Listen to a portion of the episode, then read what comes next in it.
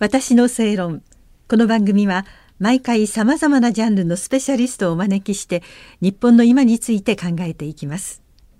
こんばんは。日本放送の那須恵理子です。今夜から3回にわたってジャーナリストの佐伯博明さんにお話を伺います。よろしくお願いいたします。よろしくお願いいたします。簡単にプロフィールをご紹介させていただきますと、はい、えー、佐伯さんは1971年に産経新聞に入社されて夕刊富士報道部政治部官邸キャップ千葉総局長などを経て2005年に退社なさってでその後日本工業新聞関東総局長などを務められてで今は全国日本語学校連合会の首席研究員ということで留学生通信それから月刊誌「成形往来」に執筆をなさっていらっしゃるあとは講演活動などで今一番力を入れていらっしゃるのが北朝鮮帰国者の命と人権を守る会代表としての人権運動ということでざっとご紹介しましたけれども。あの3回にわたって憲法と拉致問題というテーマでお話を伺わせていただこうと思うんですが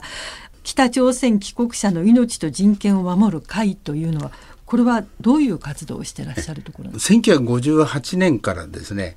在日朝鮮の人々が、まあ、北に送る運動が始まりまして、はい、1984年までの間に約9万3千人の人々が帰ってったんですね。あの新潟港から出港して日本人の奥さんとかで一緒にちょっと私よりも年上ぐらいの先輩は、あの新潟在住ですけどテープ振って送ったって言ってます。すごいなんかたくさんみんなねっていう話でした。で、まあそれを主導したのがあの朝鮮総連の方々で、はい、在日朝鮮の人と日本人妻、うん、あるいは日本人夫もいたし日本人の子供もいたんですね。あ家族みんなでそうですそうです。日本国籍を残したまま行った人もいたんですね。あそうです、えー、それでその人々が向こう行ったら日本で報道された北は地上の天国だっていう表現と違って、えー、何もないと。天国じゃなかった。えー、食料もないと。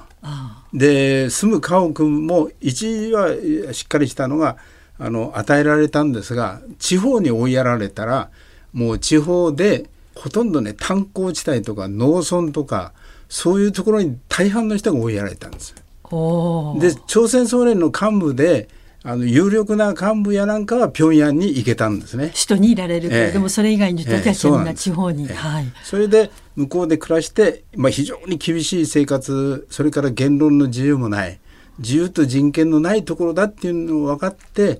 帰りたいと日本に、いう運動がもう早くからあったけれどそう帰りたいって言った人々が強制収容所に送られたりそれから返す運動を一生懸命やってた人ほどねあの周りから責められて自殺のケースが多かったんです。えー、それからあの日本人妻の人は夫が亡くなってよるべない生活で餓死したりとか、えー、それで今大半がですね向こう行った人々のかなり多くの人が日本に帰りたいと。うん、だけどまあ警戒が厳しくて帰れなくて日本には今200人ぐらいしか戻って戻っている方が来れてないという状況ですね。あそういう方たちを支援する。でその人たちを支援して、帰国を促進しようと。うん。ね、もうあの当時結婚していらした方なんか、かなりご年配の方もですよね。ねもう大半がね、亡くなられたと。約日本人妻で、まあ、1800か600かその辺いらっしゃったんですけど大半の人がねもう、はい、もはや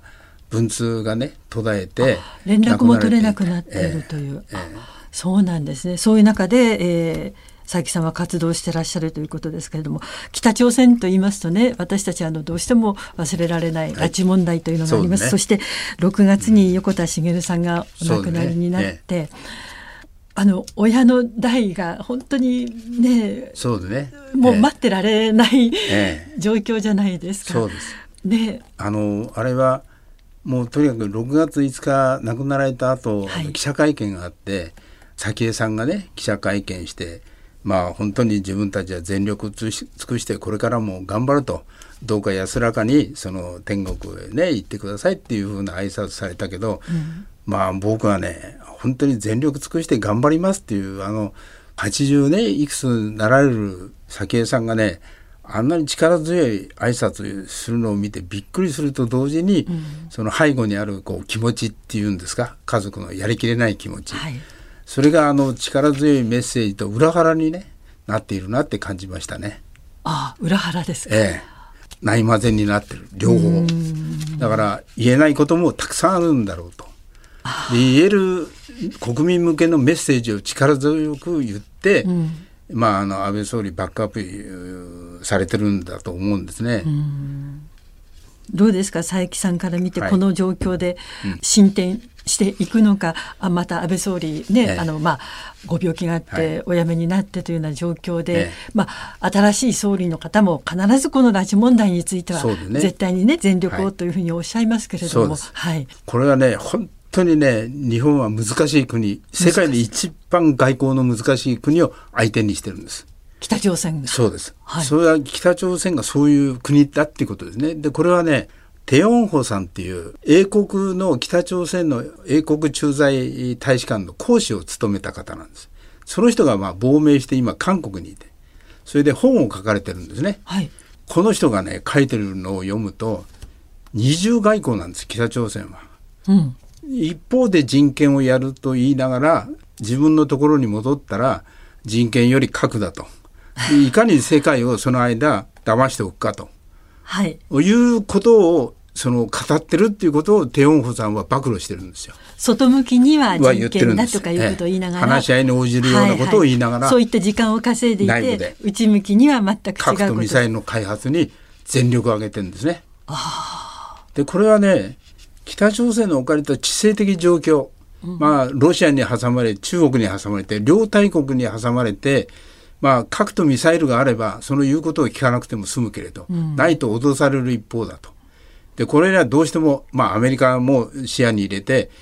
あの自分たちの自主性をね貫くために必要だっていうふうに多分彼らは考えてるわけです。うんだけどまともな国の指導者だったらそれも大事だけれどもっと人権いかに国民を食べさせるかと。はい、ここが大事だっていうふうにそこがね抜けてる全く、大事なところがええ抜けてるんです。えいそこにいる国の人たちが一人一人が生活していって満足できるというのがええ。一番の基本なのに、はい、でそこのところが僕はやっぱし一番ねうん。きちんとした報告書が出たのが2014年に国連のお人権理事会が出した北朝鮮状況の報告書。うん。これが北朝鮮に関する人権問題のあらゆる問題、うん。飢餓の問題ね、はい。それから強制収容所の問題、それから秘密警察、それから取り調べの拷問、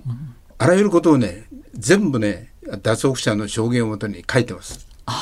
ええそういうことをもとにしてその、ええ。北朝鮮帰国者の命と人権を守る会としては、ね。えーええ。北まもちろんその、ええ。ー帰国するの援助をすることももちろん拉致された方を取り戻すことももちろん、ね。さらに北朝鮮に暮らしている人たちの人権も、あの、そうだね。大事にしましょうということで、活動をしてらっしゃる、ということなんですね。はい、ありがとうございました。次回もよろしくお願いいたします。えジャーナリストの佐伯弘明さんにお話を伺いました。私の正論お相手は那須恵理子でした。